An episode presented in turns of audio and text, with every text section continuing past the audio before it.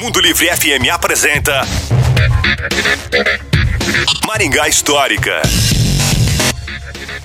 E aí pessoal, tudo bem? O Necrotério Municipal de Maringá, que depois se tornou sede do IML, foi inaugurado em 2 de novembro de 1974, com a presença de grande público e diversas autoridades. Então, localizado ao lado do cemitério municipal, na Avenida Juscelino Kubitschek, esquina com a rua Mendissá, o cerimonial da nova estrutura iniciou com a bênção do padre Sidney Zanettini que foi seguida da fala do secretário municipal de saúde, Sebastião Pimentel.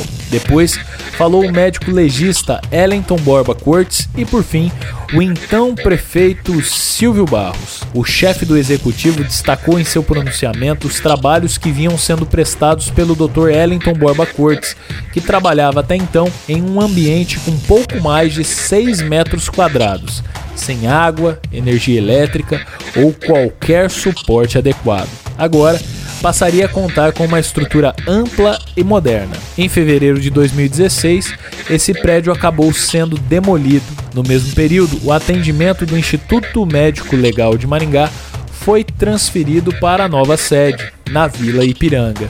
E aí, gostou demais essa história do passado da nossa cidade? Quer saber mais? Nos procure no Instagram, é no Maringá Histórica. A história em tudo que vemos. Um abraço e até a próxima.